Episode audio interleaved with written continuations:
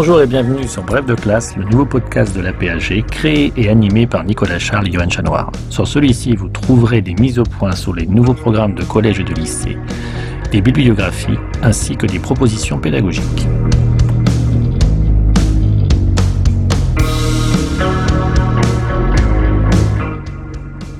Bref de classe, une émission en deux parties.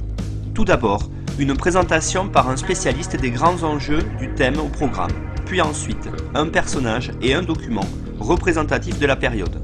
Document que l'on peut télécharger sur aphg.fr et le réutiliser en classe.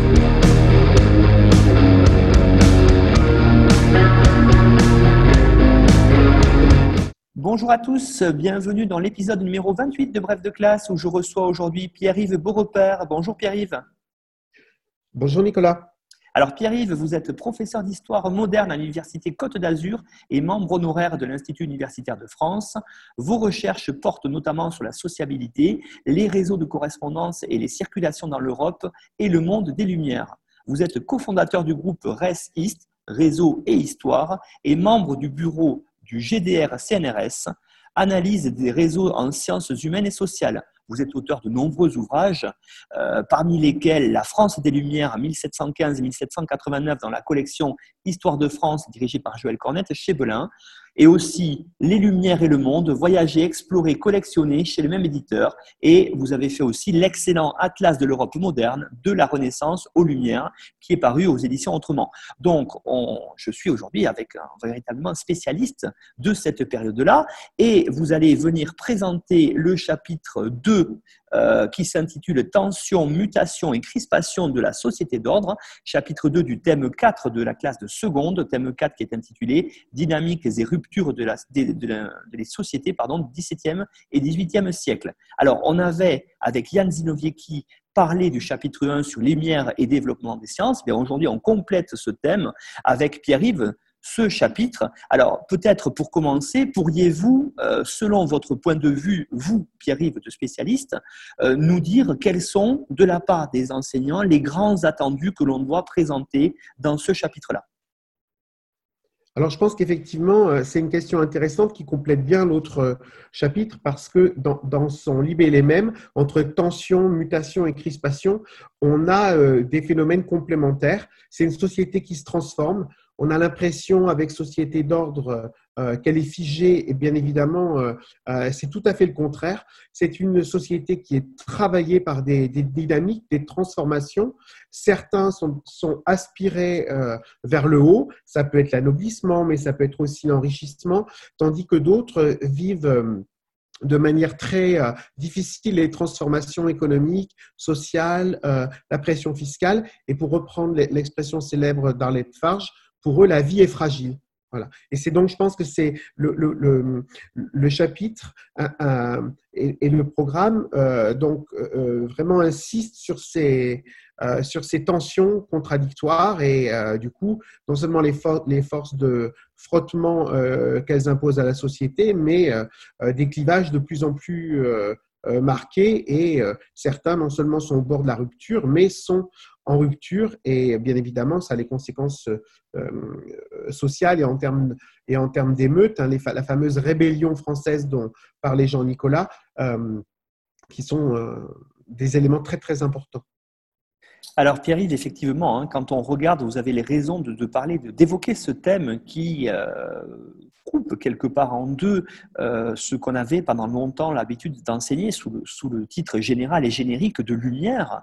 Et on voit véritablement que ici on rentre, euh, j'allais dire, du, point de vue social dans cette, euh, dans cette période, avec en premier, euh, j'aimerais qu'on voit le, mot tension, si ça vous va, tension qui euh, génère, comme l'indique le, le, point de passage, de nombreuses révoltes encore. Il y a eu beaucoup de révoltes au XVIIe siècle sous Louis XIV, mais ces révoltes-là se poursuivent. Et donc, ces révoltes sont dues notamment, hein, Pierre-Yves, c'est ma première question, au poids de la fiscalité et des droits féodaux qui sont quand même hyper importants dans cette monarchie absolue.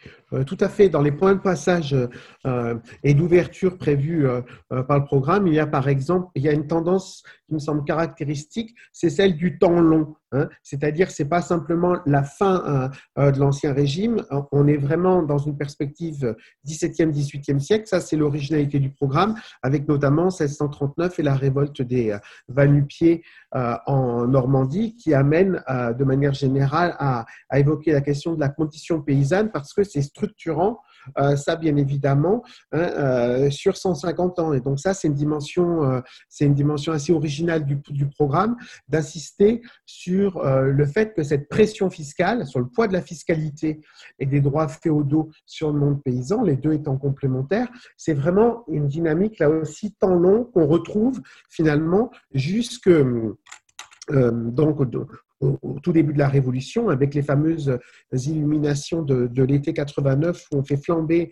euh, les châteaux pour que les euh, euh, chartriers disparaissent et qu'on puisse pas, donc, du point de vue du seigneur, mettre en avant les types de propriétés pour pousser au, paiement, de, imposer le, règlement de ces droits féodaux.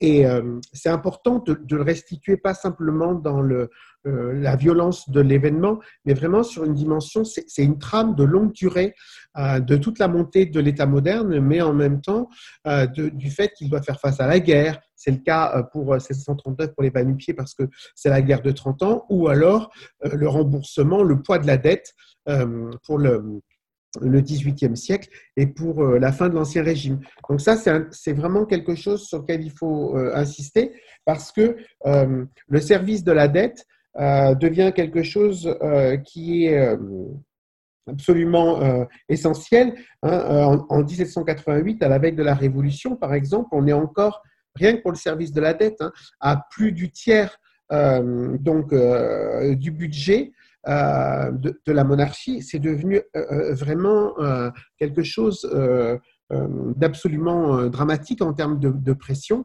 mais l'origine de cette dynamique-là, c'est euh, la guerre de 30 ans, l'entrée dans la guerre euh, ouverte, 1635, donc quatre ans avant la, révolte, et que, par exemple, ça va imposer de plus en plus à des provinces qui jusque-là étaient exemptées, partiellement exemptées, eh bien, euh, le paiement d'impôts. Dans le cas des Vanupiers en Normandie, c'est le paiement de la gabelle, alors que par définition, à proximité à, la mer, elle en était, euh, elle en était exemptée. Et bien évidemment, ça, c'est devenu absolument insupportable et ça va croissant pendant toute la période.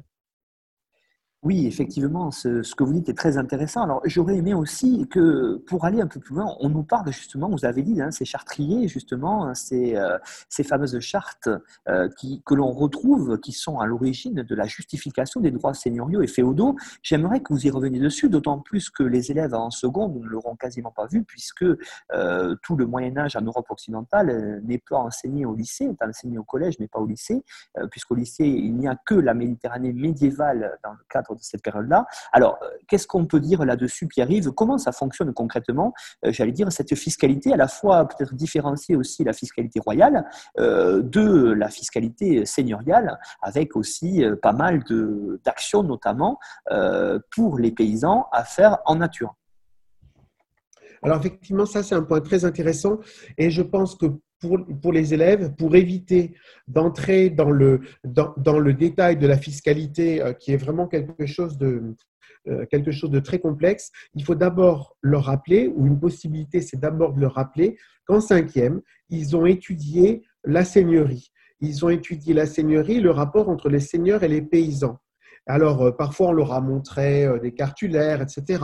Et on leur, a euh, souvent montré à ce moment-là un certain nombre euh, euh, d'adages, de dictons de l'époque, notamment un nul seigneur sans titre. C'est-à-dire que le seigneur doit avoir un titre et sur, sur cette base-là, eh bien, il peut revendiquer un certain nombre de droits, des droits en nature, des droits en service, on travaille sur sa réserve seigneuriale, euh, on verse une partie de la récolte et puis progressivement euh, euh, des droits en argent. eh bien, ça, c'est encore une réalité pour l'époque moderne, donc pour le programme de seconde, au XVIIe, au XVIIIe siècle. Et comme au XVIIIe siècle, la population du royaume augmente. on arrive en 1789 à 28,5 millions d'habitants quand on est on connaît le fameux livre de Pierre Goubert, Louis XIV et 20 millions de Français, quand on est entre 19 et 22, selon les périodes, sous le règne de Louis XIV. Donc il y a une croissance de la population sur une superficie du royaume qui ne se transforme pas fondamentalement pendant, pendant euh, le XVIIIe siècle, à part euh, la Lorraine hein, euh, et la Corse. Donc la conséquence de ça, c'est que la pression démographique est plus forte, la, la valeur des produits de la terre augmente, et du coup, la convoitise seigneuriale augmente aussi. Et ça vous explique que certains droits euh, qui n'étaient, euh, les archives des seigneurs n'étaient pas toujours bien tenus et euh, certains droits finalement commençaient à s'estomper. Pour une raison très simple, c'est que les paysans considéraient que dès lors qu'un droit a été entre guillemets, entre guillemets, on oubliait de le percevoir pendant 20 ans, il tombait.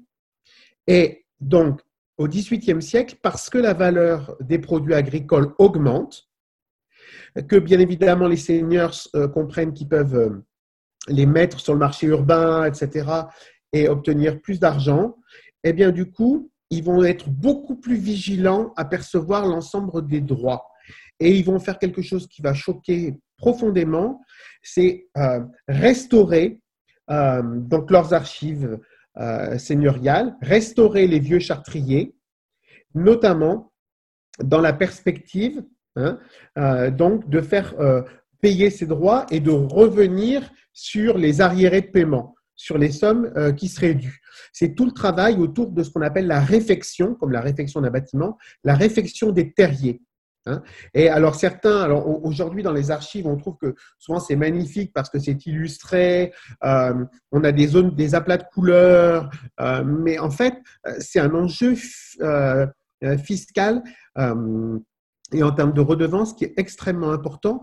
Et ça, ça devient insupportable dans le monde paysan au point que certaines communautés villageoises vont en justice Hein, vont en justice en jouant la justice royale contre la justice seigneuriale dans l'espoir que euh, le roi, c'est particulièrement vrai euh, en, sud-ouest, euh, dans le sud-ouest de la France, leur donnera raison et finalement permettra de lutter contre l'image de la voracité du seigneur. Et ça, c'est vraiment important parce que vous avez des gens, y compris des futurs révolutionnaires comme Babeuf, qui font le, le, début de leur comment dire, de leur éveil, euh, pas encore politique, mais social, euh, précisément, c'est paradoxal, hein, mais en étant chargé de la réfection de ces terriers.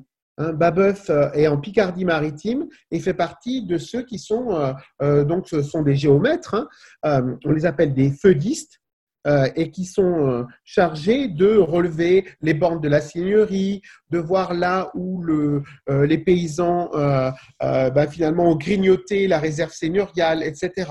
Pour rétablir tout ça dans une perspective de bah, lever plus de taxes, plus de droits. Oui, puis aussi, il ne faut pas oublier, Pierre-Yves, qu'on a en tête ce monde rural euh, peuplé majoritairement, bien sûr, par les paysans, hein, qui reste, monde rural, qui reste majoritaire en France jusqu'à la guerre de 14. Et on a l'impression qu'il n'y a pas de vraie évolution hein, quasiment jusqu'à cette guerre-là, avec après une modernisation due à la mécanisation, alors que c'est pas du tout vrai. Le 18e siècle, et on nous incite à le montrer dans les programmes, c'est un siècle où effectivement la condition paysanne s'améliore. Alors tout à fait, c'est vraiment, un, point important et euh, moi j'insiste surtout sur le fait que quand on parlait du village immobile, d'une sorte d'histoire figée, euh, vraiment on se trompe, on se trompe radicalement. Vous avez euh, raison Nicolas d'insister sur le fait que en 1789, 85% des Français sont des ruraux, donc on a un phénomène ultra majoritaire, même si bien évidemment il y a de l'artisanat rural, etc. Tous ces ruraux ne sont pas des paysans, mais euh, euh, les paysans forment encore vraiment l'ossature de la, de, la société française et pour autant, comme vous dites, il y a des changements. Alors, il y a des changements vers le haut, au sens où Et, là-dessus, on a tous les travaux de Jean-Marc Morisseau autour non seulement des fermiers d'Île-de-France, mais de manière générale, qui ont renouvelé l'histoire rurale pour insister. Il parle de fermiers gentilshommes, etc., de ceux qui sont aspirés donc, vers le haut dans une dynamique euh, d'ascension sociale qui les amène euh, donc euh, eh à louer des terres de plus en plus importantes, des, superficies plus grandes, d'avoir les moyens de lever des fonds pour euh, investir euh, donc dans la mécanisation, hein, euh, qui fait de gros progrès au XVIIIe siècle. Et on pense bien évidemment pour le programme à toutes les planches de l'encyclopédie autour de la modernisation des trains de labour, etc. Mais aussi avec le développement de la chimie tout ce qui est amendement des terres, et euh, je pense qu'on peut faire aussi des parallèles avec les programmes de, euh, géographie, hein, de transformation, euh, y compris environnementale, avec la suppression d'un certain nombre de, de, de, barrières, de barrières végétales, de haies pour avoir donc des sols plus importantes à, à labourer ou à moissonner, d'un sol tenant. Euh, beaucoup d'autres choses aussi, hein. euh, c'est-à-dire euh, donc des assolements plus complexes que le fameux assolement donc biennal ou triennal pour faire entrer ou des légumineuses ou autres qui vont enrichir, enrichir les terres. Donc, vous avez ceux qui sont aspirés vers le haut, mais vous avez aussi ceux qui, sont aspirés vers le bas par un phénomène de paupérisation, par le fait que, en cas de crise, eh bien, euh, on, ne fait plus euh, appel à, une main-d'œuvre euh, salariée pour venir renforcer la main-d'œuvre habituelle de l'exploitation. Et du coup, ils se retrouvent sans rien, démunis. Et on va les voir là aussi au début de la Révolution. Ou alors, vous avez aussi ceux qui, pour qui les communaux hein, on sait l'importance des débats sur les, les, communaux au XVIIIe siècle et là aussi en Révolution. Donc les, communaux étaient importants pour euh, tout simplement euh, ben, survivre. Or, euh, puisque les produits agricoles voient leur valeur augmenter, comme je le disais, vous avez des seigneurs, mais pas seulement, vous avez les membres importants de la communauté villageoise, ce qu'on appelle les coqs de village, qui veulent trier les communaux, c'est l'expression, s'emparer de l'essentiel des communaux, et ça vient fragiliser toute la partie inférieure euh, du spectre de la société paysanne. Et donc, il faut bien insister sur le fait que l'amélioration de la condition des paysans au XVIIIe siècle, c'est quelque chose qui euh, varie énormément euh, donc d'une famille à l'autre, d'une région à l'autre, d'une personne à l'autre. tomber malade, c'est absolument dramatique pour ces familles-là. Et à l'inverse, vous avez une bourgeoisie rurale qui devient de plus en plus donc euh, ambitieuse, euh, y compris pour l'éducation de ses enfants, pour le, développement des biens de consommation. Donc il y a vraiment là aussi un clivage très très marqué. Et pour les plus durs, euh, pour ceux qui subissent de manière la, plus difficile, la plus dure ces transformations, vous avez parfois une nécessaire émigration rurale, donc vers les villes. Et ça explique aussi la croissance urbaine au XVIIIe siècle, qui parfois n'est pas une émigration souhaitée, mais une émigration euh, par la, par la crise économique, par les tensions et par le fait que euh, euh, les biens communaux, comme je vous l'ai dit, sont l'objet d'accaparement de la part du, Seigneur, mais pas seulement, hein, de cette bourgeoisie rurale, de ces coqs de village qui veulent imposer leurs leur loi sur l'ensemble de la société paysanne. Alors Pierre-Yves, vous avez commencé à l'aborder. Hein. Le, programme nous demande ensuite de s'intéresser à ce monde qui est encore largement minoritaire, les villes. Hein. vous l'avez dit, hein, on est encore à moins de 20% de la population qui est urbaine en France à la, veille de la Révolution. Donc c'est faible et pourtant c'est un espace qui est en plein essor, qui est en plein aussi développement, essor à la fois économique, démographique et aussi, j'allais dire, même juridique, puisque les villes, c'est le cadre de l'ascension euh, d'une nouvelle bourgeoisie qui va prendre petit à petit, bien sûr, le pouvoir économique et surtout qui va être à l'origine à la révolution de ces élites révolutionnaires qui vont s'accaparer en partie le pouvoir politique. Alors, qu'est-ce qu'on peut dire, Pierre-Yves, sur le, justement le développement de ces villes? Et puis peut-être aussi, par là même, parler du point de passage obligatoire autour des riches et pauvres à Paris. Alors effectivement, il y, a, une dynamique urbaine, alors souvent qui est vue à travers les cas les plus flagrants. Euh, euh, l'exemple caractéristique, c'est Bordeaux euh, qui double sa population au XVIIIe siècle, passé de 50 à 110 000 habitants. C'est Marseille qui récupère, on est en période de pandémie, on a souvent fait le parallèle avec la, la, peste de 1720 à Marseille. Marseille récupère rapidement cette perte démographique et ensuite, euh, grâce au, développement de ces échanges, se développe considérablement au XVIIIe siècle. Mais vous avez des villes moyennes, intermédiaires, qui soit sont dans des dynamiques ascendantes parce qu'elles sont près de, de routes, de lieux de marché, etc., soit qui vivent moins bien. Là aussi, le phénomène n'est pas général. Et puis, vous avez un monstre urbain qui est Paris, entre 500 et 600 000 habitants, hein, on peut retenir 550 000 en, moyenne, qui écrase euh, la pyramide euh, urbaine et qui draine la population, euh, pas simplement du, du, bassin parisien, mais, mais de, de, de, de l'ensemble du royaume et, et bien sûr d'une population étrangère. Donc du coup, ce monde urbain, c'est un monde aux facettes multiples par certains côtés, il est encore très proche de la vie rurale et on comprend bien pourquoi. Vous avez des villes où vous avez euh, toute une zone intermédiaire, celle des maraîchages, etc., mais aussi où beaucoup de gens euh, qui vivent sont en réalité euh, donc des actifs dans le monde rural. Et vous avez ces, ces aspects-là. Mais vous avez aussi euh, des gens qui, bien évidemment, veulent avoir une ville euh, qui soit une ville agréable, qui soit la ville des Lumières, au propre comme au figuré, et vous allez avoir euh, des transformations, donc sous forme d'aménagement de place, d'axes de circulation. On vit très mal les euh, des villes, les bouchons à l'entrée des portes urbaines le matin parce que tout simplement la ville s'ouvre à la circulation, y compris aussi à des péages urbains, etc., etc. Donc la ville doit se transformer. Comme c'est une ville aussi euh, qui euh, accueille les attentes nouvelles de la population, se pose la question par exemple des cimetières, et ça, ça permet de faire le lien entre le monde urbain les dynamiques des Lumières, mettre les, euh, la mort, enfin, les hommes et les femmes du XVIIIe siècle ne veulent plus que comme au siècle précédent, avec les vanités, euh, le siècle des saints, etc., la, mort soit omniprésente. Donc, on la met à la périphérie.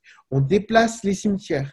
On déplace les cimetières pour une dimension d'idéologie aériste et aussi parce qu'on a besoin de place.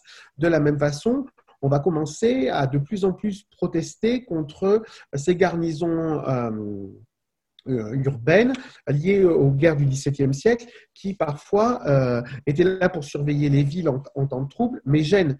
Donc ça peut être le château Trompette euh, à Bordeaux, ça peut être la fortification Vauban de Lille, etc. On essaie de desserrer donc ces, zones qui étaient contraintes euh, contrôlée entièrement par les militaires pour que euh, la ville puisse respirer davantage. Alors bien évidemment, c'est pas simplement pour l'agrément avec les boulevards, euh, les places, etc. C'est aussi pour des questions de spéculation foncière et immobilière et ça amène à aborder la question à la fois de la ville qui reste encore sur une sorte euh, de souvenir de ces corps municipaux qui se géraient eux-mêmes, parce que bien évidemment, l'intervention des autorités monarchiques est croissante, notamment à travers l'intendant et ses représentants, mais ce sont aussi des villes qui associent des hiérarchies traditionnelles et des hiérarchies nouvelles. Ces hiérarchies traditionnelles, vous avez évoqué euh, euh, donc les hommes de les hommes de loi, ceux qui sont versés dans la robe. On parle des robins, hein, que ce soit les petits robins ou ceux qui, sont, euh, qui rêvent un jour d'accéder à la noblesse de robe et donc euh, euh, à l'anoblissement personnel puis familial, il faut bien imaginer que ce monde de la robe, il est très présent dans les villes intermédiaires et surtout parce qu'elles ont les tribunaux royaux de première instance et puis dans les métropoles provinciales. Et, elles sont très importantes parce que les tribunaux et ces institutions font vivre beaucoup de gens autour d'eux, autour d'elles, d'une part, et d'autre part parce qu'ils donnent des perspectives d'ascension sociale à ceux qui, un jour, vont pouvoir acheter de petites charges, hein, de petites charges qui ne sont bien évidemment pas anoblissantes, mais qui vont donner une dignité à ces personnes-là, à leur famille, etc. Et ainsi, progressivement, les faire monter dans la hiérarchie sociale jusqu'au jour où ils vont pouvoir acheter pour eux ou surtout pour leurs enfants, hein, direct et leurs héritiers, directs ou indirects, euh, des charges anoblissantes. Et si vous faites partie de ces hiérarchies nouvelles, celle du commerce, celle du négoce, il ne faut pas imaginer que vous entrez frontalement en conflit avec ces hiérarchies traditionnelles. Vous rêvez souvent, même si euh, vous protestez, euh, etc., de vous y couler. C'est-à-dire qu'en fait, vous allez convertir euh, votre capital économique et financier en un capital symbolique en achetant des terres, en achetant des seigneuries, un jour en achetant des seigneuries auxquelles est attaché un titre, en achetant des, euh, offices, euh, y compris les plus simples, les plus connus, secrétaire du roi. Vous ne serez jamais secrétaire du roi, mais cet office de secrétaire du roi vous fait entrer remplit les caisses de l'État d'un côté, vous fait entrer dans cette dynamique aspirante euh, vers le haut, et progressivement, vous achèterez euh, des offices plus reluisants qui vous permettront d'entrer dans le deuxième ordre de la société, donc dans la noblesse à travers euh, donc cette noblesse euh, dite de robe. Donc c'est très important de voir ce, ce voyez ces dynamiques ascendantes et confronté à ça, vous avez aussi ceux qui s'appauvrissent. Vous avez aussi ceux qui s'appauvrissent ou qui sont pauvres parce que euh, la population est importante et croissante, je l'ai dit. il n'y a pas les moyens donc de donner régulièrement du travail euh, à toute cette population flottante. Or, dans une perspective d'ordre social, elle est devenue de plus en plus insupportable, aussi bien aux autorités qu'aux élites. Hein. Et il faut bien se placer de ce point de vue-là. Il faut comprendre que on aspire à une ville sûre, on craint un certain nombre de quartiers, on craint les émotions populaires, on, redoute aussi l'incapacité des forces de maintien de l'ordre euh, donc euh, à rétablir l'ordre parce qu'on sait que souvent elles sont détestées. Quand elles arrivent, euh, les dérapages sont nombreux et finalement, au lieu de calmer les choses, ça ne fait qu'empirer.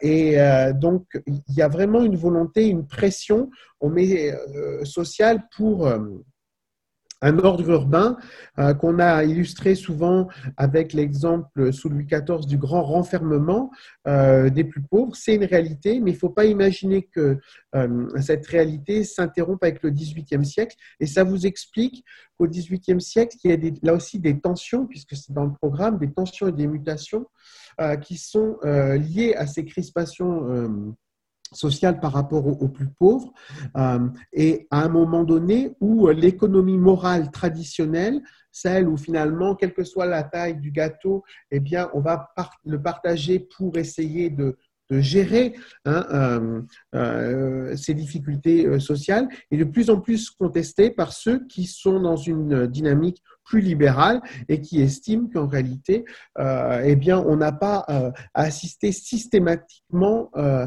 les, plus pauvres, hein, tout le, débat traditionnel sur euh, euh, le, pauvre honteux hein, et la distinction entre le bon pauvre et, le mauvais pauvre eh bien, est particulièrement vive à cette époque-là. Et ça vous explique aussi que en, raison euh, donc, euh, de la diffusion des Lumières, vous avez à la fin du XVIIIe siècle ceux qui disent que euh, la charité traditionnelle ne suffit pas, le libéralisme économique qui dirait que c'est à chacun donc de s'en sortir est beaucoup trop clivant pour une société euh, qu'on nous on appellerait d'ancien régime, et euh, donc euh, qui vont développer les thèses philanthropiques d'amour de l'humanité. Et par amour de l'humanité, eh bien, il y a une conscience de transformation sociale, d'assistance, mais beaucoup plus laïcisée et sécularisée que la charité traditionnelle des plus pauvres. Et donc, vous avez tout un spectre, là aussi, qui fait dialoguer à la fois des positions sociales, des aspirations et des craintes. Et ça, c'est caractéristique de la société d'ordre. Et puis, vous avez aussi évoqué à l'introduction de cette euh, petite sous-partie autour des espaces urbains, Pierre-Yves, vous avez indiqué Bordeaux. Et Bordeaux est effectivement en plein essor en ce XVIIIe siècle. Et d'ailleurs, les points de passage nous invitent à nous y intéresser parce que Bordeaux, tout comme La Rochelle, voire Nantes, bien sûr, sont en plein cœur de ce commerce, euh, j'allais dire, atlantique, de ce commerce transatlantique, en particulier avec la traite négrière. Et donc, ces villes-là bénéficient pleinement d'une activité économique qui, euh, leur procure euh, une grande source de revenus. Oui, tout à fait, ça c'est un point essentiel. Alors le cas de, de, Bordeaux est manifeste parce que c'est une, des villes euh, où la dimension patrimoniale, architecturale du XVIIIe siècle est, la, est, la, plus manifeste hein, euh, euh, aujourd'hui sont partis, alors que c'est une ville de fond d'estuaire, hein, et, en fait, c'est vraiment une, ville qui non seulement s'est développée grâce à son arrière-pays, au vin, donc de la région bordelaise, mais qui a aussi tout un avant-pays économique, comme on dirait en géographie, qui est très très très important, effectivement, avec les îles, hein, comme on les appelle au XVIIIe siècle, c'est-à-dire euh, euh, donc euh, les, possessions coloniales dans la Caraïbe. Et ça, c'est vraiment très très important parce que qui dit île dit sucre, coton, café, indigo, et donc tous des, éléments qui sont absolument essentiels pour le développement des manufactures, des exportations dans et des réexportations dans toute la mer du Nord euh, et la Baltique, ça fait la richesse euh, d'un port comme Bordeaux. Ça fait aussi la présence de nombreuses euh, colonies, comme on dit à cette époque-là, nous on dirait minorités, hein, de minorités étrangères à Bordeaux, donc ceux qu'on appelle les Allemands de Bordeaux, par exemple, mais qui sont aussi, il y a des Néerlandais, des Scandinaves, hein, des Irlandais qui sont très très présents et qui participent de ces dynamiques à la fois atlantiques et coloniales. Euh, et, euh, les, euh, les élites bordelaises sont en, relation directe avec cette fameuse économie de plantation et de la traite que le programme euh, amène à aborder dans les points de passage et d'ouverture, avec euh, euh, donc cette économie de plantation. L'exemple le plus caractéristique, c'est Saint-Domingue, puisqu'à la fin du XVIIIe siècle, c'est 500 000 esclaves. Hein. donc c'est la perte de l'empire colonial français. C'est toujours un enjeu lors des affrontements avec les, Britanniques pendant la guerre de, 100, de 7 ans ou pendant la, guerre d'indépendance américaine. Euh, et bien évidemment, là, on a, on, a, un enjeu considérable avec ce qu'on appelle les habitants au XVIIIe siècle, euh, c'est-à-dire les, euh, les, planteurs hein, qui sont particulièrement actifs et prospèrent dans la zone, qui ont besoin de leur relais euh, en métropole. Et de son, de, son, de son côté, on le voit bien dans le domaine avec euh, de l'art, hein, notamment avec les tableaux, où on voit ces portraits de négociants enrichis, ces portraits aussi d'aristocrates qui ont leurs serviteurs noirs euh, alors qu'on vit, en, vit en France euh, métropolitaine, parce que le, le jeune serviteur noir, euh, qu'on appelle à l'époque le négrillon, hein, est, est, à la mode, alors que en France métropolitaine, il ne peut pas y avoir d'esclaves, hein, selon l'adage, ici tout est libre, hein, c'est-à-dire il n'y a pas d'esclaves, mais il y a des domestiques qui vivent dans une forte contrainte sociale, mais la mode fait que ces élites littorales, ces élites portuaires, vous avez cité Nantes, La Rochelle, euh, euh, Bordeaux, mais on les a aussi euh, dans les grandes capitales de, l'intérieur et à Paris. Ils veulent leurs domestiques noirs parce que ces domestiques noirs sont à la mode et on les portraiture. Hein. Il y a eu une, exposition récente qui l'a bien, qui bien montré. Oui, effectivement. Et, là, vous, vous, nous rappelez aussi quelque chose d'important, hein, qui est le point suivant, justement. J'allais vous poser la question dans les programmes. C'est qu'on est toujours dans ce XVIIIe siècle, malgré une ascension sociale et économique, voire même politique, vous l'avez dit, euh, de la bourgeoisie. La noblesse est quand même toujours la référence, et vous l'avez dit, hein, pour la bourgeoisie, par justement l'achat euh, d'office, l'objectif, c'est quand même de ressembler à la noblesse, voire de lui appartenir. Ah oui, tout à fait. Ça, je pense que c'est un point absolument, euh, absolument essentiel. Hein. Certes, on, dit que la noblesse est en crise euh, au XVIIIe siècle, mais comme toute crise, il y a euh, euh, ceux qui en font les frais et ceux qui en bénéficient. C'est-à-dire que c'est une crise aussi, c'est une crise de, de transformation, c'est une mutation de la société française.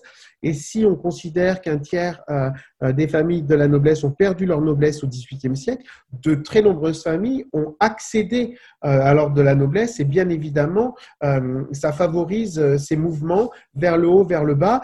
Frustration aussi quand vous avez perdu votre noblesse parce que vous n'arrivez pas à tenir votre rang et quand vous voyez celui qui vous paraît un peu, si on fait la référence au siècle précédent, euh, donc euh, avec Molière, hein, euh, comme un parvenu, un, parvenu qui est un bourgeois à peine dégrossi, mais qui a des ambitions absolument tout à fait déraisonnables pour lui ou euh, pour lui ou ses enfants.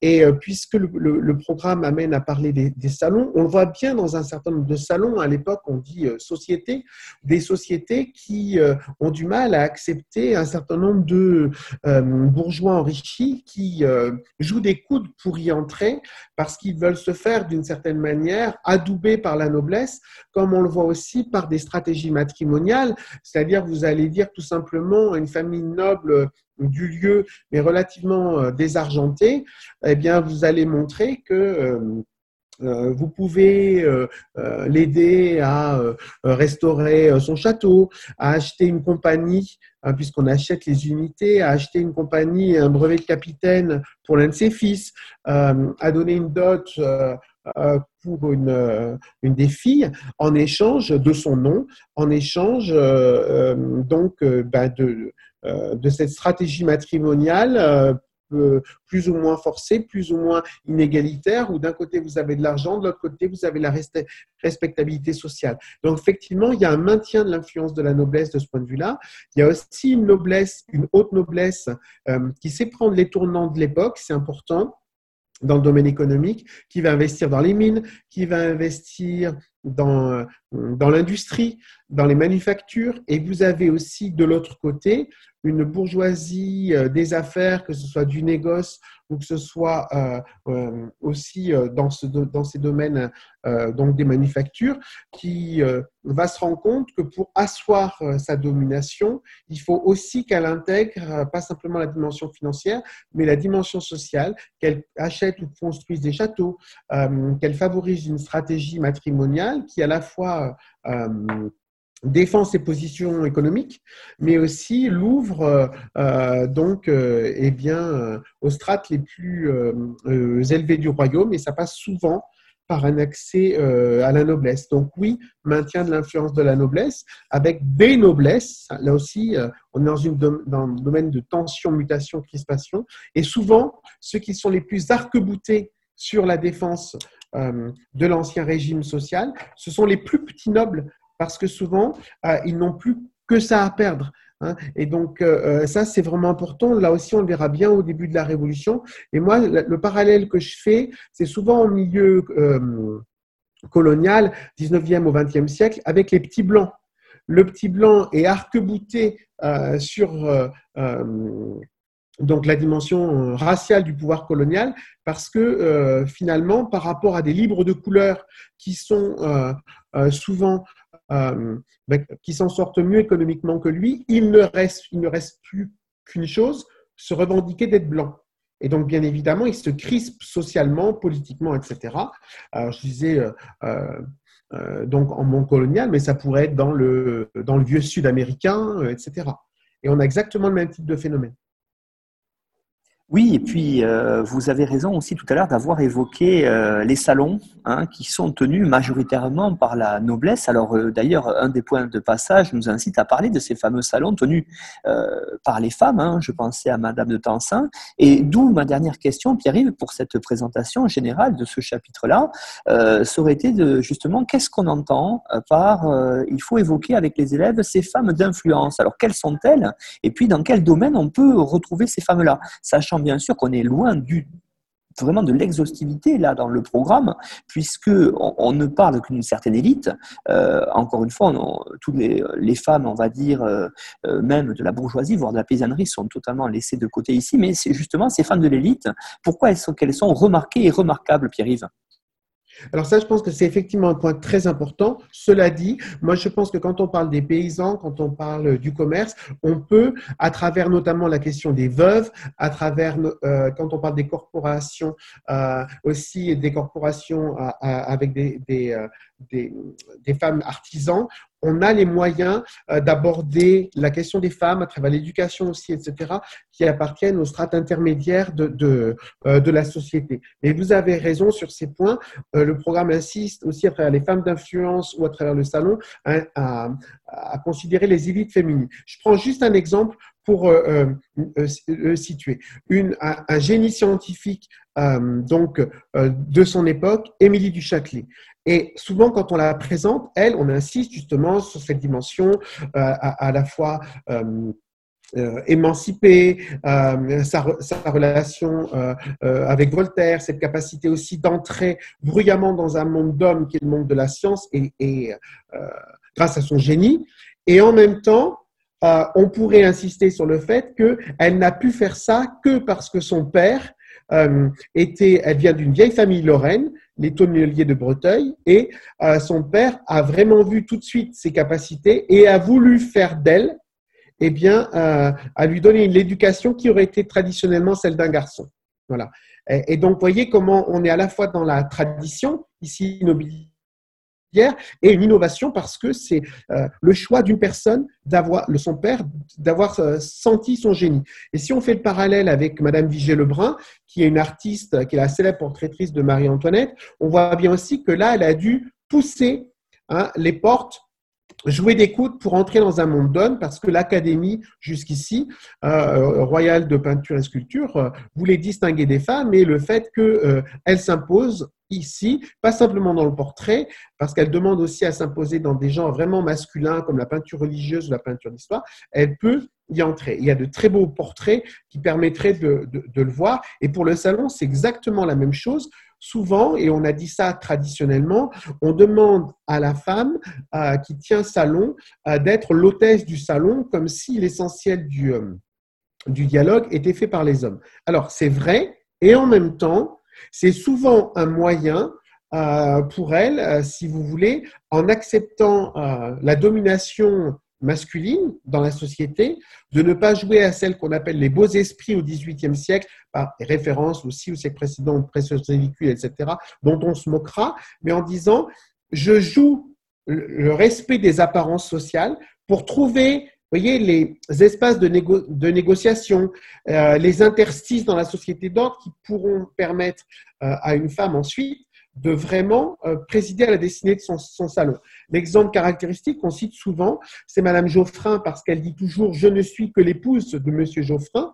Hein. je suis euh, l'épouse du directeur de la manufacture des classes, la future Saint-Gobain, alors que sa fille, quand elle va vouloir, la marquise de la, de quand elle va vouloir reprendre le salon, elle, elle rêve d'aristocratie. Donc on est encore vraiment cette tension entre bourgeoisie enrichie, euh, noblesse, euh, la place des femmes dans un domaine masculin, mais on a des salons, euh, l'historiographie, notamment les travaux d'Antoine Litti, ont montré que on n'est pas dans une rupture qui serait pré-révolutionnaire, on est encore marqué par les usages vraiment de l'Ancien Régime, y compris ceux qui sont hérités dans les salons du XVIIe siècle, avec euh, la question de, de la politesse, du savoir-vivre, des codes de respect, euh, donc euh, du respect des, codes sociaux, je veux dire, qui fait qu'on n'est pas du tout dans des dynamiques qui amèneraient nécessairement euh, à la révolution. Mais le salon, c'est aussi cette société où on s'impose, où on a des représentants du pouvoir, des représentants des élites enrichies, des représentants de ceux qui font l'actualité, Hein, euh, euh, tout euh, ce, monde-là se retrouve dans le, dans le salon, mais où chacun doit bien connaître sa place et ne pas se tromper sur un certain nombre de... Finalement, la proximité dans le salon ne veut pas dire qu'on abolit les rangs et les places. Non, on reste très fidèle à une vision d'ancien régime. Pierre-Yves Beaurepaire, euh, la noblesse euh, est toujours présente. On est toujours euh, au XVIIIe siècle dans une société dite d'ordre, hein, qui a été qualifiée comme telle à l'époque du Moyen Âge. On est toujours dans cette fameuse société d'ancien régime, même si parler d'ancien régime à l'époque c'est décalé puisque le régime n'a pas encore changé. Alors la noblesse au XVIIIe siècle et en cette fin du XVIIIe siècle, son influence, elle est encore réelle, importante, ou elle tend à décliner? C'est effectivement une très très bonne question et c'est un enjeu de, débat parfois houleux entre les historiens depuis vraiment des, euh, décennies. il y a plusieurs façons de présenter les choses. On peut dire euh, euh, par exemple que un tiers des familles nobles au XVIIIe siècle disparaissent. Donc là, on pourrait voir ça comme un déclin, mais il faut tout de suite avancer le fait qu'en réalité, elles sont remplacées donc dans une spirale ascendante par euh, d'autres familles en cours d'anoblissement, aussi bien euh, personnel qu'ensuite pérenne au sein des, des familles. Donc, de ce point de vue-là, l'ordre de la noblesse est traversé par de, de, très fortes tensions au XVIIIe siècle, mais euh, conserve sa dimension d'attraction euh, pour euh, la société notamment euh, pour une, bourgeoisie enrichie ou en mal de, reconnaissance sociale. Et on peut dire, par exemple, que pour voir les choses de manière simple, quand on se souvient qu'au moment du début de la Révolution, 100% des évêques français appartiennent à la noblesse. Ça n'a pas toujours été le cas. Donc il y a cette idée qui a pu aussi donner à certains euh, historiens l'image d'une fermeture de la noblesse parce qu'elle serait crispée, mais en réalité c'est deux dimensions qui sont contradictoires, mais le siècle est, plein de contradictions. C'est d'un côté la noblesse attire encore, euh, la haute noblesse euh, vraiment domine clairement, euh, surtout qu'ils ont fait des investissements dans, dans, euh, dans les mines, dans, dans, des, dans des placements euh, financiers. Donc, elle, elle, ne voit pas du tout une remise en cause de son de son autorité, cette domination sociale, et vous avez une petite noblesse qui, elle, est souvent donc a plus de difficultés, bien évidemment, et elle voit d'un très mauvais œil, eh bien, les parvenus de l'ancien régime, hein, les nouveaux riches de l'époque, que, sont ces euh, bourgeois enrichis, euh, euh, donc, eh bien, montrer eux, au contraire, tout, leur dynamisme, tous leurs revenus, et puis faire le forcing pour entrer dans l'ordre de la noblesse. Moi, je compare un peu ça dans le monde dans le monde colonial ou en crise ou dans le monde de l'apartheid ou post-apartheid à la figure du petit blanc. Euh, le petit blanc euh, vit souvent moins bien que certains livres de couleur, euh, hein, mais ou dans le système sud-africain métis qui prospérerait dans les affaires, mais du coup, il va, il va s'arc-bouter sur le fait d'être blanc et de trouver que les institutions le trahissent, ne respectent pas du tout ce qui fait son rôle central dans sa vision du monde, dans l'armature de la société. On a ça aussi aux États-Unis euh, euh, aujourd'hui. Et donc en fait, c'est exactement le même phénomène euh, qui veut qu'un certain nombre de, petits nobles en, cours de déclassement social vont se crisper très fortement dans les années qui précèdent la Révolution ou au début de la Révolution, précisément parce que euh, euh, ils ont conscience de ce déclassement, ils ont conscience d'être aussi euh, euh méprisés ou oubliés par la très haute noblesse, par la monarchie. Ils en veulent beaucoup d'institutions, euh, aux, ministres, etc. et, et, et d'être considérés finalement comme des losers par cette bourgeoisie enrichie qui, elle, est en cours d'anoblissement. Euh, Pierre-Yves, euh, ce qu'on peut dire maintenant d'intéressant aussi pour euh, avancer par rapport à ce qui est préconisé dans les, programmes, on a aussi, ça c'est plutôt positif d'ailleurs, dans beaucoup de chapitres, cette idée qu'il faut parler aux élèves du secondaire de femmes de l'histoire, d'une certaine histoire genrée. Alors au XVIIIe siècle, on a cette idée, on a des femmes qui sont mises en avant d'ailleurs dès l'époque. Qu'est-ce qu'on peut dire sur ce qui est écrit dans les programmes sur ces femmes d'influence? Femmes d'influence peut-être un peu politique, mais surtout au niveau intellectuel, au niveau littéraire notamment. Euh, quelle figure pouvez-vous évoquer, Pierre-Yves, avec nous? Alors effectivement, je trouve que c'est très important d'insister sur la dimension euh, euh, du genre, hein, et ça se prête bien au XVIIIe siècle parce qu'il y a à la fois la, à l'époque la volonté donc des femmes euh, eh bien, de développer la question de l'éducation des filles, la, la question aussi d'une forme d'autonomie dans l'espace public et en même temps, là encore, avec toutes les contradictions de, de l'époque, c'est-à-dire que quand une femme revendique euh, trop vite un certain nombre euh, d'ambitions intellectuelles ou autres, on la qualifie euh, de bel esprit. Et c'est une façon de se n'est plus précieuses ridicules du siècle précédent, mais c'est aussi une façon de se moquer d'elle, de tenser leur, euh, leurs prétentions euh, savantes et euh, dans les modèles d'éducation de l'époque, on va expliquer quand même que les limites, de, les limites de, des aspirations intellectuelles et littéraires des femmes, ça doit être par exemple la lettre, d'où l'importance du, du, roman épistolaire au féminin.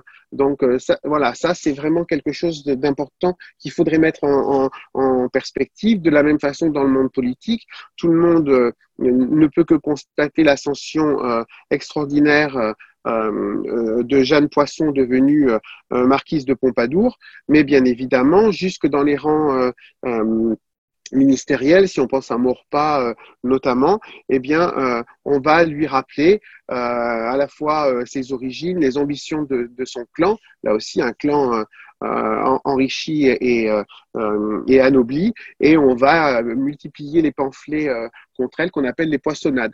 Donc moi, moi, je, moi, je pense qu'on pourrait utiliser la marquise de Pompadour parce que c'est pas seulement le monde politique, c'est aussi le monde artistique et, intellectuel à travers son frère, le marquis de Marigny, qu'elle met en, en orbite pour devenir directeur des bâtiments, des arts et des manufactures de Louis XV. tout son programme aussi donc euh, euh, de création de, de châteaux d'agrément, etc., mais aussi de soutien à, travers les très beaux tableaux qu'on a d'elle. On voit son soutien affirmé euh, eh bien, aux écrits euh, euh, philosophiques, que ce soit par exemple l'esprit des lois de Montesquieu, alors qu'il a été interdit, elle prend la pose devant des volumes-là, les premiers volumes de l'encyclopédie, alors même que Diderot est particulièrement féroce à son égard, mais elle, les soutient. Voilà, je pense que c'est un très bon exemple qui déborde simplement du champ politique strict. Et puis, on pourrait donc euh, euh, euh l'associer parce que ça fait le lien avec les salons aussi dans, dans la sphère littéraire avec Madame du Défend hein, parce qu'elle est aussi séparée de son mari donc c'est intéressant à, la, présenter sous cet aspect. Et puis aussi à un certain nombre un certain nombre de figures euh, euh, dans, le champ euh, scientifique parce que c'est un champ, notamment l'académie, qui s'est longtemps et longtemps resté fermé aux femmes à quelques exceptions, quelques, quelques exceptions près, pardon. Mais là, on a l'exemple d'Émilie du Châtelet, qui est vraiment un exemple très, très intéressant. Il y a eu beaucoup euh, euh, de choses qui se sont faites euh, autour d'elle ces dernières années. Donc, on, peut aussi utiliser euh, pour les élèves euh, un certain nombre d'expositions virtuelles donc, qui, ont, qui lui ont été consacrées. Et ce qui est très intéressant dans Émilie du Châtelet, c'est qu'on a à la fois le fait que c'est elle la figure clairement la figure euh, savante, le génie savant euh, scientifique de, de, de, son temps, hein, avec ses éléments physiques, avec des travaux qui font euh, autorité pendant de, des décennies. elle travaille à refaire un, certain nombre d'expériences de Newton, et donc ça, ça fait voir la modernité scientifique avec Voltaire, mais la grande figure du couple sur le plan scientifique, c'est elle et Voltaire sa petite main. Donc c'est intéressant parce que ça permet d'inverser les représentations par rapport euh, à ce qu'on voit classiquement et on pourrait le mettre euh, en parallèle avec un, tableau, un des tableaux euh, remarquables de l'époque, hein, le portrait de Lavoisier. Lavoisier est représenté avec sa femme, sa femme comme l'inspiratrice. Et donc là, on voit la figure enfin classique hein, et le côté euh, fusionnel du couple qui est la représentation des lumières, plus le fait qu'en réalité, on pourrait tout de suite ajouter que euh, Lavoisier peut dialoguer euh, sur la scène européenne avec les plus grands savants du temps, et puis finalement imposer ce qu'on a appelé sa révolution chimique, parce que Madame Lavoisier traduit, est traductrice, et donc là on voit le, le, rôle des femmes souvent doivent utiliser, vous voyez, les limites du, du champ scientifique ou littéraire, le côté épistolaire, les lettres, parce que les romans, on pense que ça va échauffer leur humeur.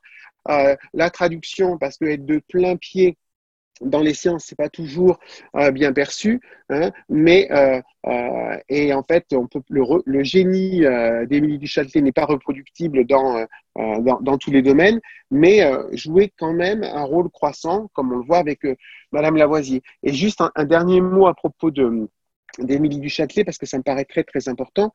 Elle n'aurait pas pu réussir comme elle a réussi sans euh, tout simplement euh, le, soutien hein, euh, de son père qui a très tôt reconnu son, ben, son génie, hein, ses capacités, l'éducation qu'il lui a l'éducation lui a donnée, donc qui est vraiment une éducation que normalement on aurait plutôt vue pour les garçons, et le fait, et ça fait le lien avec le thème précédent, que Rémi du Châtelet, le tonnelier de Breteuil, c'est une vieille et aristocratique famille de Lorraine, et bien évidemment, ça facilite considérablement les choses là aussi.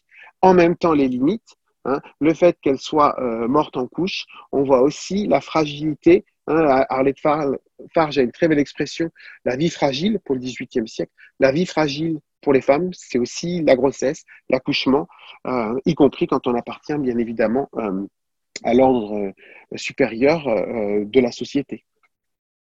Justement, Pierre-Yves, vous avez évoqué à l'instant un espace très important pour les femmes euh, à l'époque qui a permis, vous l'avez montré, une certaine émancipation de certaines figures féminines. Et cet espace-là étant les points de passage et d'ouverture à montrer aux élèves, c'est le salon. Alors, qu'est-ce qu'on peut dire sur ces salons-là, Pierre-Yves? Euh, Par exemple, sur celui de Madame de Tencin qui est recommandé dans les points de passage et ouverture par les programmes. Euh, est-ce que peut-être il n'y a pas d'autres exemples à mettre en avant qui montrent vraiment ce qui se passe dans ces lieux-là euh, majeurs au XVIIIe siècle, notamment pour l'évolution de la pensée.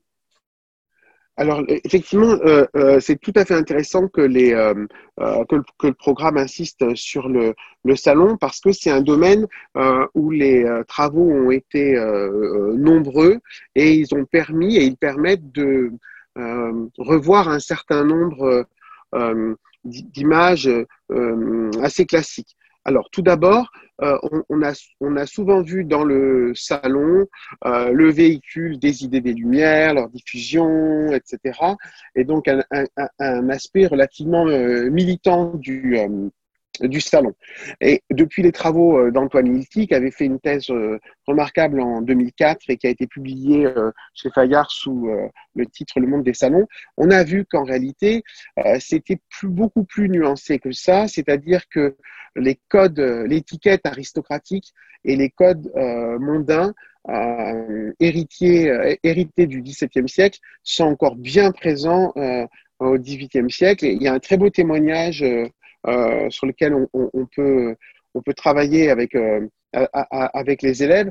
C'est aussi bien euh, Charles Collet qui produisait des, pièces de théâtre amateurs pour ses salons et pour la bonne société, ou alors Carmontel qui, organisait les, les, les fêtes justement de société euh, pour le duc d'Orléans euh, et qui a fait de très nombreux portraits, hein, plusieurs centaines de portraits de groupes ou individuels qui sont des bons, euh, sortes des instantanés, des polaroïdes de la société de l'époque et qui ont été très récemment exposés à Chantilly euh, donc au, musée Condé, et donc euh, où là on a euh, justement donc la possibilité facilement de, les trouver en ligne, de voir un certain nombre de, commentaires qui ont été faits, qui sont de, très bons de très bons flashs sur cette société et ses, salons.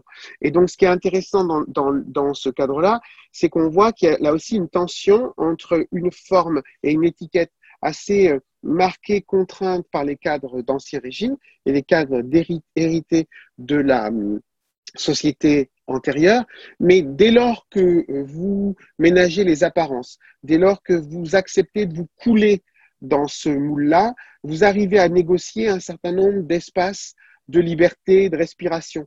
Et plutôt que, pour le coup, plutôt que le salon de Madame Tansin, euh, moi, j'aurais pris ce qui se faisait traditionnellement dans les, euh, dans les programmes antérieurs. Le salon de Madame Geoffrin, on a tous vu dans les manuels hein, ce, ce, tableau du salon de, euh, Madame Geoffrin, hein, réunis pour lire euh, une pièce de Voltaire, euh, qui n'est pas là physiquement, mais qui est une sorte de figure tutélaire parce qu'on a son buste au fond.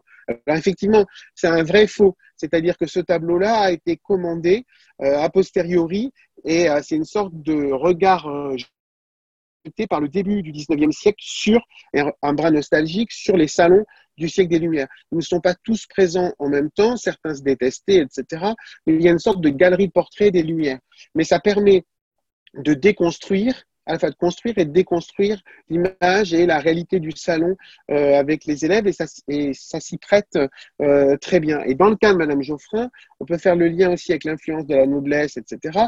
Parce que Madame Geoffrin s'est toujours mis en retrait comme femme, c'est-à-dire qu'elle joue euh, euh, donc la carte du respect euh, des conventions sociales, etc. là. Elle s'est toujours représentée comme l'épouse de M. Geoffrin, qui était directeur de la manufacture des glaces et donc futur Saint-Gobain, et qui est vraiment dans une logique, voyez, d'ascension sociale, économique et financière. Et c'est l'aisance de son mari qui lui permet de tenir salon. Et elle ne se veut que l'hôtesse du salon, celle qui accueille cette société alors qu'en réalité, bien évidemment, avec l'importance que prend son, salon, eh bien, en fonction, euh, de cela, et, euh, vous êtes accepté, refusé, on vous invite, vous avez une sorte de rite de passage aussi d'invitation avant que vous deveniez un membre régulier euh, du salon. Alors que la fille de Madame Geoffrin, quand elle hérite entre guillemets euh, de son salon, elle, eh bien, elle veut insister euh, sur le fait que euh, grâce à la notoriété de ses parents. Elle a fait un beau mariage aristocratique et du coup, elle prend le nom de, de, son époux. Ah, c'est la marquise de la et bien évidemment, on voit la différence entre la mère et la fille là, en termes de, de, posture. Alors que clairement, Madame Geoffrin est une femme d'influence et ça permet le lien aussi entre femme et, et, salon. Hein, elle, a même fait un certain nombre de voyages plus ou moins réussis où elle, en fait, elle parle à l'oreille des souverains et euh, elle les conseille. Et bien évidemment, c'est parce qu'elle ne prétend être que Madame Geoffrin qu'elle peut, en réalité faire ça. Dans le cas de Madame de Tansin, c'est un petit peu différent parce qu'effectivement, là, il y a une dimension clairement euh, euh, aristocratique. C'est la première moitié du XVIIIe siècle, alors que vraiment les transformations profondes se font dans la deuxième, de la deuxième moitié. Euh, donc, euh, donc, donc, voilà, c'est pour ça que moi j'ai ces petites réserves-là. En même temps, des grandes figures féminines des futurs salons sont passées par le salon de, Madame de Tencin et puis progressivement se sont émancipées. Le fait qu'elle soit aussi la, la, la mère euh, d'Alembert, hein, donc la grande figure à la fois euh, littéraire, scientifique euh, du XVIIIe siècle sur le, le volet masculin, puisqu'on a parlé de l'Émile du Châtelet tout à l'heure, aussi bien à l'Académie française qu'à l'Académie des sciences, associé pour les premiers volumes à Diderot pour l'encyclopédie. Je pense que ça a joué beaucoup dans le choix du salon de Madame de Tencin, et on voit aussi à travers son, existence à, elle, euh, euh, là aussi, malgré la, dimension aristocratique, les, difficultés que rencontrent les femmes. Parce qu'en fait, euh, d'Alembert est un enfant trouvé, est un enfant né des amours de Madame de Tencin avec le chevalier des Touches et il a été abandonné devant l'église de la paroisse Leron à, à, Paris, d'où Jean Leron d'Alembert. et ça, c'est tout à fait caractéristique aussi euh, ben, des difficultés, euh, bien évidemment, des difficultés de, de, de son temps. donc, pour ça que ça n'est pas un mauvais choix, mais je pense que c'est un, choix qui mérite d'être éclairé en prenant un salon de la deuxième partie du XVIIIe siècle pour voir à la fois l'évolution et puis les permanences. Pierre-Yves Beaurepaire, merci pour la présentation de ce chapitre de seconde, chapitre qui clôture l'année de seconde, qui s'intitule Tension, mutation et crispation de la société d'ordre. Vous avez fourni une bibliographie euh, indicative qui doit permettre aux collègues aussi d'approfondir certains aspects en rapport avec la recherche récente que vous avez euh, évoquée tout au long de ce podcast. On la retrouve, cette bibliographie indicative, comme tous les documents que vous allez fournir dans la deuxième partie sur le site aphg.com on se retrouve maintenant, Pierre-Yves, dans la deuxième partie où vous allez nous présenter, comme c'est la tradition en histoire dans le podcast euh, Bref de classe, un personnage et un document en rapport avec la période. Merci Pierre-Yves. Merci Nicolas.